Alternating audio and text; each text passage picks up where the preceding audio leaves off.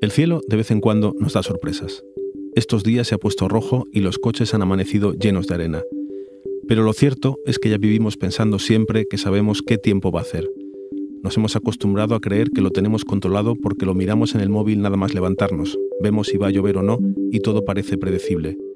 Pero ¿cómo se hace eso?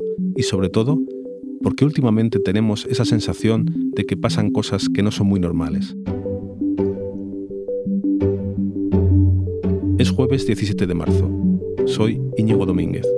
Hoy en el país, ¿cómo sabemos el tiempo que hará mañana?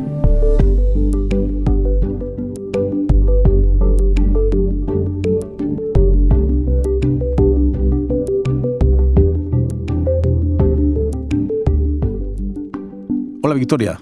Hola. Victoria, Victoria Torres es una compañera de, del país que se encarga de escribir y de saberlo todo sobre el tiempo, el clima, la meteorología, pero no sé si eres la mujer del tiempo, ¿te gusta que te llamen así? Pues eh, me hace mucha ilusión, pero yo en realidad soy periodista, no soy meteoróloga. Yo lo que hago es hablar con expertos y tratar de traducir lo que me cuentan para que lo entienda el público en general. ¿Este cielo rojo es normal? No, no es normal, ni muchísimo menos. Eh, la, la EMET considera, de hecho, que es un episodio de calima extraordinario tanto por su duración como por su extensión, como por su intensidad sobre todo. La calima no es más que polvo en suspensión que proviene, de, en este caso, del desierto del Sáhara y se pueden producir lluvias de barro, de sangre, que tienen un nombre así muy, muy poético, eh, que es cuando llueve barro. O también, eh, si no está lloviendo en ese momento, pero hay muchísima carga de polvo en, en, la atmósfera, cae a plomo, que se llama deposición seca, que es lo que pasó en Madrid, eh, que fue cayendo el polvo a plomo, se podía ver cómo se iba acumulando. En España hay entradas bastante potentes de polvo africano del desierto una o dos veces al año. Pero de esta intensidad pues no se recuerda, sobre todo por ejemplo en la zona centro. ¿Y este mix de coches y arena eh, muy bueno para la salud no será o tampoco hay que preocuparse? Hay que preocuparse. De hecho, es insólito que alcaldes como el de Madrid eh, dijera cuando Madrid amaneció como amaneció, eh, con todo lleno de, de, de de una capa de arena del desierto tan, tan espectacular, que dijera que no era perjudicial para la salud. Hay multitud de, de estudios que dicen que estas particulitas, las, las, que miden menos de 10 micras, entran por el, por el aparato respiratorio. Pero es que las más pequeñitas, las de 2,5, entran directamente a los bronquios y pasan al torrente sanguíneo. O sea que bueno no es. ¿Cómo llegaste a ser mujer del tiempo? ¿Cómo se convierte una en mujer del tiempo? Pues yo he trabajado muchos años en última hora y siempre me han interesado muchísimo los, las catástrofes, los fenómenos naturales extremos. Y bueno, yo disfruto como una nana con una borrasca buena y fuerte, potente.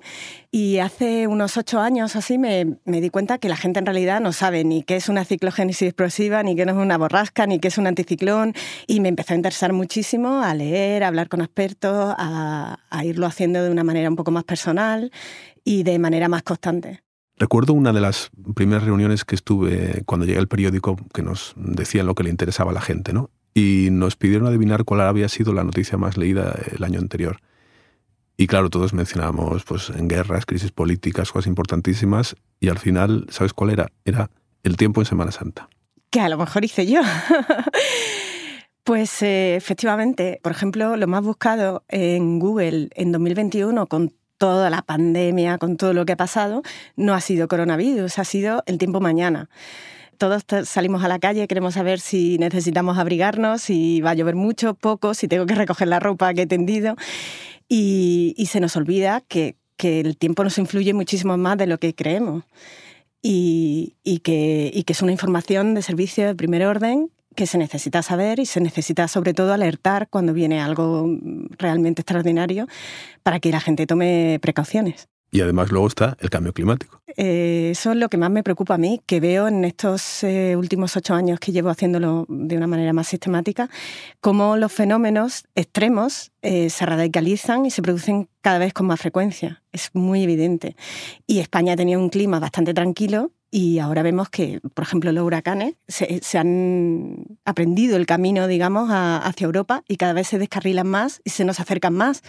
Y, por ejemplo, mmm, recuerdo una frase de un, de un meteorólogo alemán que venía a decir de la península ibérica, olvidaos, porque va a hacer tanto calor que va a ser invivible. O sea, porque Córdoba va a ser Bagdad en breve.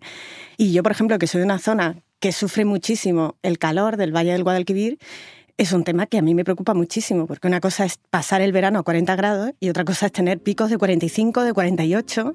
Vamos a empezar por el principio, que es ¿cómo se sabe el tiempo que va a hacer mañana o dentro de una semana, si va a hacer sol, si va a llover? ¿Cómo se sabe esto? Pues la verdad es que es un proceso bastante difícil de entender y cuando me dijiste que me iba a entrevistar pensé que era mejor echar mano de dos expertos amigos que lo van a explicar muchísimo mejor que yo y entre los tres lo intentaremos que se entienda de una manera más o menos sencilla. Eh, soy Daniel Santos Muñoz. Bien, pues me llamo Ángel Rivera. Eh, voy a leerlo porque son, es experto en muchísimos campos. Daniel Santos Muñoz es doctor en física, experto en supercomputación aplicada a la meteorología y trabaja en el Instituto Meteorológico de Dinamarca. Y luego Ángel eh, Rivera es un veterano meteorólogo que trabajó durante 40 años en AEMET, donde fue jefe de predicción y también portavoz. sabemos que el tiempo se, se puede predecir mediante unas eh, ecuaciones diferenciales no lineales. Esas ecuaciones diferenciales no tienen solución. Oye, Victoria, estoy seguro de que tú tienes una forma más sencilla de explicarme esto. Pues la verdad es que sí. De hecho, me dedico a eso, a traducir a gente que sabe muchísimo, pero a los que nos resulta complicado seguir. Yo creo que lo mejor es empezar por cómo se hacía en los años 70, cuando Ángel Rivera empezó, porque era muchísimo más rudimentario y ha ido evolucionando en los últimos años, gracias a los superordenadores, a, los satélites como Meteosat, ha ido cambiando mucho. Entonces, mejor echar la vista atrás y ver cómo era para ver cómo es ahora. Cuando yo ingresé en el instituto, trabajaba todavía con los métodos que se denominaban métodos sinópticos. Y era un trabajo en lo cual pues, se recibían por teletipo datos de buena parte del hemisferio norte. Cada tres horas se hacían observaciones nuevas, llegaban por teletipo, había en el centro de predicción un equipo que llamamos de proteadores, que eran personas muy expertas que empezaban a poner en grandes mapas sobre cada circulito de cada punto de observación por valores de presión, temperatura, viento, humedad. A lo mejor eran capaces de poner las observaciones de 80 o 90 observatorios en 30 minutos. Victoria, ha dicho teletipos. Efectivamente, como los periodistas.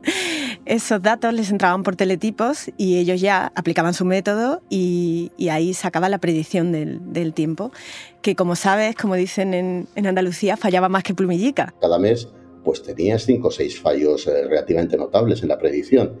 Entonces, pues claro, había que explicar aquello. Es verdad que no había tanta presión informativa y de comunicación como ha habido luego en otros años, y tampoco es que se exigía mucha responsabilidad, porque como digo, se venía de mucho menos que eso.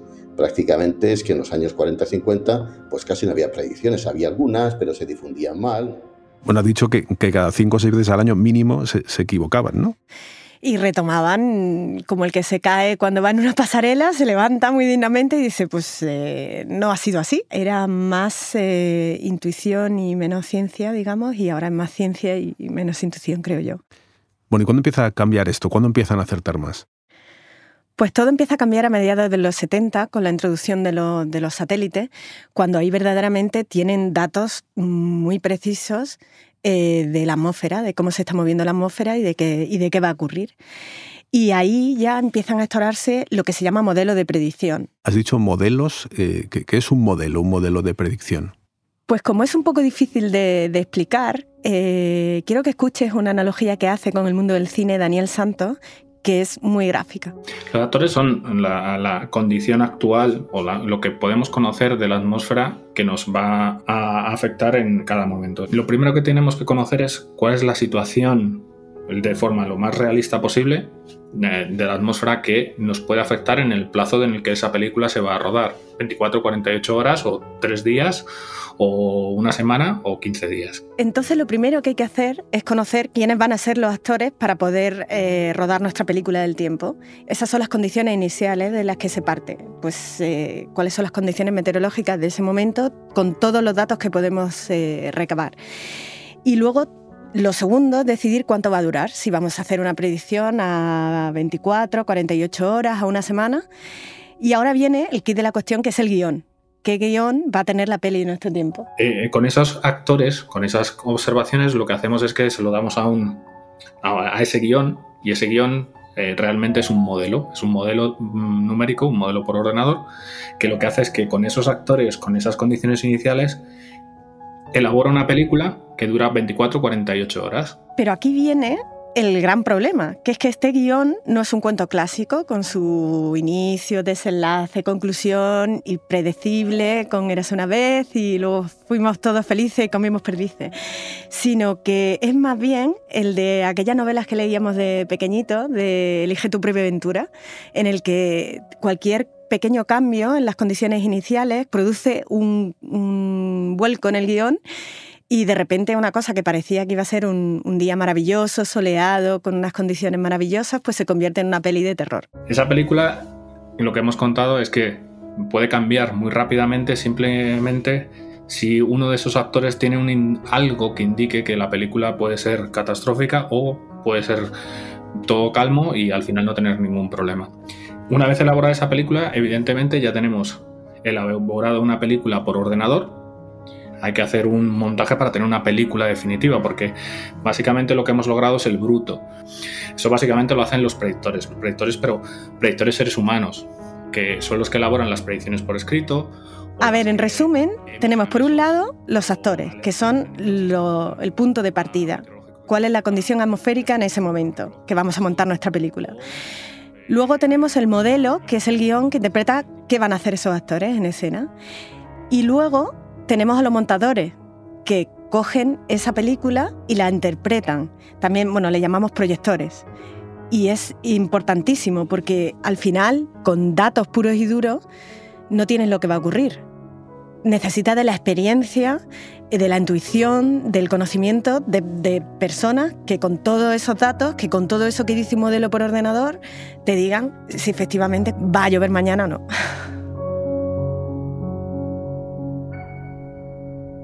Por ejemplo, mira, tengo mi móvil en la mano, ¿no? Yo aquí miro la aplicación y en esa aplicación hay todo un equipo que ha hecho una película como la que tú dices que me va a dar el resultado. ¿Es un equipo tan bueno como ese de los modelos europeos de referencia mundial o, es igual de fiable? No, y yo estoy bastante harta de, de es que mi iPhone dice o es que mi móvil dice. Porque lo que tenemos en esas apps son los datos puro y duro, sin la intervención humana. Y muchas veces esos datos no son suficientemente precisos. Necesitamos ese montador que, le dé como el, hilo fino. O sea que en la aplicación de móvil eh, hay, digamos, una pequeña, un pequeño equipo de rodaje, pero falta un buen montador. Efectivamente. La intervención del predictor que conocen cuáles son las debilidades de cada uno de los modelos, que conocen cómo interpretar esa información que producen los modelos y que tienen acceso probablemente a mucha más información, no únicamente la que hay disponible como datos abiertos y a mucha mayor resolución, es muchísimo mejor, es muchísimo más fiable de lo que pueda tener una app. Esa es la gran, eh, la gran diferencia. Bueno, entonces al final, ¿el móvil me puede decir si va a llover mañana o no con fiabilidad? A ver, te lo puede decir, pero yo pensaría ¿Qué importante es esa información para mí? Depende de lo importante que sea lo que vaya a hacer, yo iría a una información más eh, fina. Es decir, que para algo muy importante el móvil mejor no. No, hay que ir a la información oficial de los servicios meteorológicos. Un ejemplo que siempre utilizamos o siempre utilizo es si tú vas a organizar una barbacoa en casa y tienes un jardín y hay probabilidad de que llueva y tienes a cinco invitados, pues dices, bueno, pues me arriesgo a, montar la barbacoa afuera porque luego si se pone a llover nos metemos los cinco y comemos dentro de casa, ¿vale? Esa misma predicción que hay probabilidad de llover, si en vez de cinco invitados tienes 500 y es una boda en tu jardín, pues la cosa se complica. Bueno, lo de la barbacoa lo entiendo, pero cuando viene algo gordo en plan Filomena, ¿eso se puede predecir? Por supuesto que se puede predecir, pero el alcance es limitado. O sea, una predicción fiable con altas probabilidades de que ocurra, pues se puede dar a 7, 10 eh, días vista. Eh, se avanza un día por década. Es decir, cada década somos capaces de ver a un día más. O sea que si hoy podemos predecir 7 días, en 2032 podremos predecir 8 días. 8 días. Bueno, entre 7 y 10 predecimos ahora. Es que depende. Si hay una situación completamente anticiclónica, se ve muy claro pero más allá no. O sea, no podemos predecir en septiembre si va a haber una filomena en diciembre. Eso es imposible. Se puede ver, dependiendo del tipo de fenómeno, con mayor o menor claridad a 7, 10 días vista, porque la, atmósfera es eh, muy caótica, como hemos dicho, lo de elige tu propia aventura, muy no es nada sencillo predecir el tiempo. Bueno, conclusión, que hay que estar muy atento a la información del tiempo seria y oficial. Sí, hay que estar muy atento al sistema de avisos, que son los que nos dicen si va a llover mucho poco regular, si va a llover muy por encima de lo normal, muy por debajo, pero hay un problema muy grave, que yo creo que es que la gente no conoce este sistema de avisos. Si yo te digo, por ejemplo, ahora mismo un mm, aviso rojo, ¿qué implica? Eh, ni idea. Eh, bueno, es que tampoco sé ni, ni, cómo llegan los avisos. Eh, bueno, explícame esto de los colores de los avisos y cómo llegan los avisos. Pues mira, tenemos un semáforo que tiene cuatro colores. El verde indica que no hay ningún tipo de riego meteorológico sin ningún problema. Empieza el riego en el amarillo, cuando ya determinados grupos pueden tener algún problema, como pues ancianos, niños, gente con asma. Y mm, no recomendable hacer determinadas actividades al aire libre. El naranja es ya un riesgo importante, ahí nos tienen que saltar las alarmas porque ahí algo ocurre. Y el aviso rojo es la alerta máxima y, ahí es que pues, puede estar en peligro tu vida. O sea, con un aviso rojo no hay que salir de casa directamente. Esos avisos se publican a tres días vista. Tenemos los avisos de hoy, de mañana y de pasado en la web de, de AEMET. Todos los medios los recogemos y estamos hartos de decir, hay aviso amarillo, hay aviso naranja, pero claro, como la gente no entiende qué implica, da igual las veces que lo repitas, porque no se conciencian. Un ejemplo claro es lo que pasó con Filomena el año pasado. Eh, se decretaron hasta seis avisos rojos. No había ocurrido nunca. En Madrid capital, en, la Comunidad de Madrid, jamás en la vida, nunca, desde el año 2007 que se instauró este sistema de, de avisos, se había decretado un aviso rojo por nieve.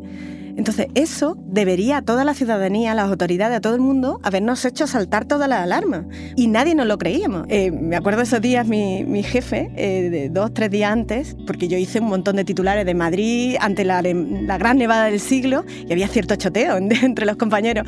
Y me decían, bueno, mójate, pero, pero ¿va a nevar o no va a nevar? Y yo decía, no, no, no, la cuestión no es si va a nevar, es si va a nevar muchísimo o muchísimo. Y va a nevar claramente. Y, todo eso se interpretó mal. Filomena se podía predecir, luego las cosas no funcionaron bien, pero ¿qué, ocurre con fenómenos que no se pueden predecir? ¿Hay fenómenos realmente impredecibles? No hay cosas impredecibles, sino cosas más difíciles de predecir. Por ejemplo, en otoño y en primavera, que es cuando se producen estas, estas tormentas, es mucho, la, atmósfera más inestable, es más difícil de predecir el tiempo en otoño y en primavera que en invierno y en verano. En cambio, si tú lo que me quieres decir es si el domingo va, hay posibilidad de que haya sol partiendo una semana antes, pues igual sí que lo puedes saber, porque que haya sol, si la situación es muy estable atmosféricamente y, los patrones que determinan estos modelos parecen ser estables, pues es bastante eh, mm, posible que tú, tú puedas detectar que haya sol el domingo. Es decir, depende del fenómeno que queramos predecir, tienen unos diferentes niveles de capacidad de antelación. ¿Y en el futuro todo esto cómo va a evolucionar? Pues yo creo que vamos a ir cada vez más avanzando en, lo que podemos ver. Y van a tener un papel muy importante el Big Data, la inteligencia artificial. Siempre me acuerdo de que en 1910 un, meteorólogo británico, Richardson, eh, estimó que, sin, sin, máquinas, solo con personas, para hacer un pronóstico serían necesarias 64.000 personas calculando al mismo tiempo para hacer ese pronóstico. Y, hoy en día tenemos los superordenadores más potentes del mundo eh, trabajando en meteorología. Y hay muchos proyectos ahora mismo de trabajar con datos, lo que se conocen como datos crowdsourced o datos eh, ciudadanos, en los cuales eh, si, tienes información porque tienes una estación meteorológica en casa, los modelos empiezan a utilizar esa información Incluso, incluso datos que... Este, este es Daniel, ¿verdad? Este es Daniel, sí. Bueno, pues por lo que dice él, y Ángel, a lo mejor se quedan sin trabajo, ¿o no? Pues yo no lo creo, porque siempre vamos a necesitar gente que, analice estos modelos. Yo creo que al revés. Eh, lo que va a pasar es que Ángel y Daniel nos van a dar el tiempo a más días vista, con mayor precisión y con una fiabilidad cada vez más alta. Bueno, pues nos ha explicado todo muy bien. Yo creo que está todo ya, ¿no? Bueno, yo mm, me sorprende que no me hayas preguntado por el, gran protagonista del año, las cabañuelas, el calendario zaragozano, la homeopatía de la meteorología, todas esas cosas. Los super expertos de esto, ¿qué es lo que dicen? porque se, morirán de risa con estas cosas o no, les preocupa. Pues se mueren de risa y al principio, eh, cuando este año ha habido un run run tan fuerte del, tema de las cabañuelas, que yo la verdad lo desconocía por completo y he tenido que informarme ahora, eh, pues al principio los meteorólogos no querían hablar de esto, porque era darle pábulo a una tontería que no tiene sentido desde el punto de vista de la ciencia. Tú a la ciencia meteorológica no le puedes preguntar en septiembre, oiga, ¿usted va a haber una nueva filomena en enero? No lo sé, espérate que se acerque. Bueno, Victoria, ha quedado todo clarísimo ya y nos ha quedado muy de servicio público todo. Muy bien, muchas gracias, Victoria. De nada.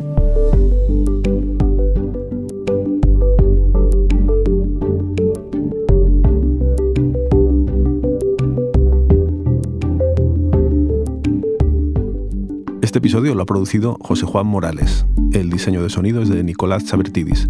La producción ejecutiva de Isabel Cadenas.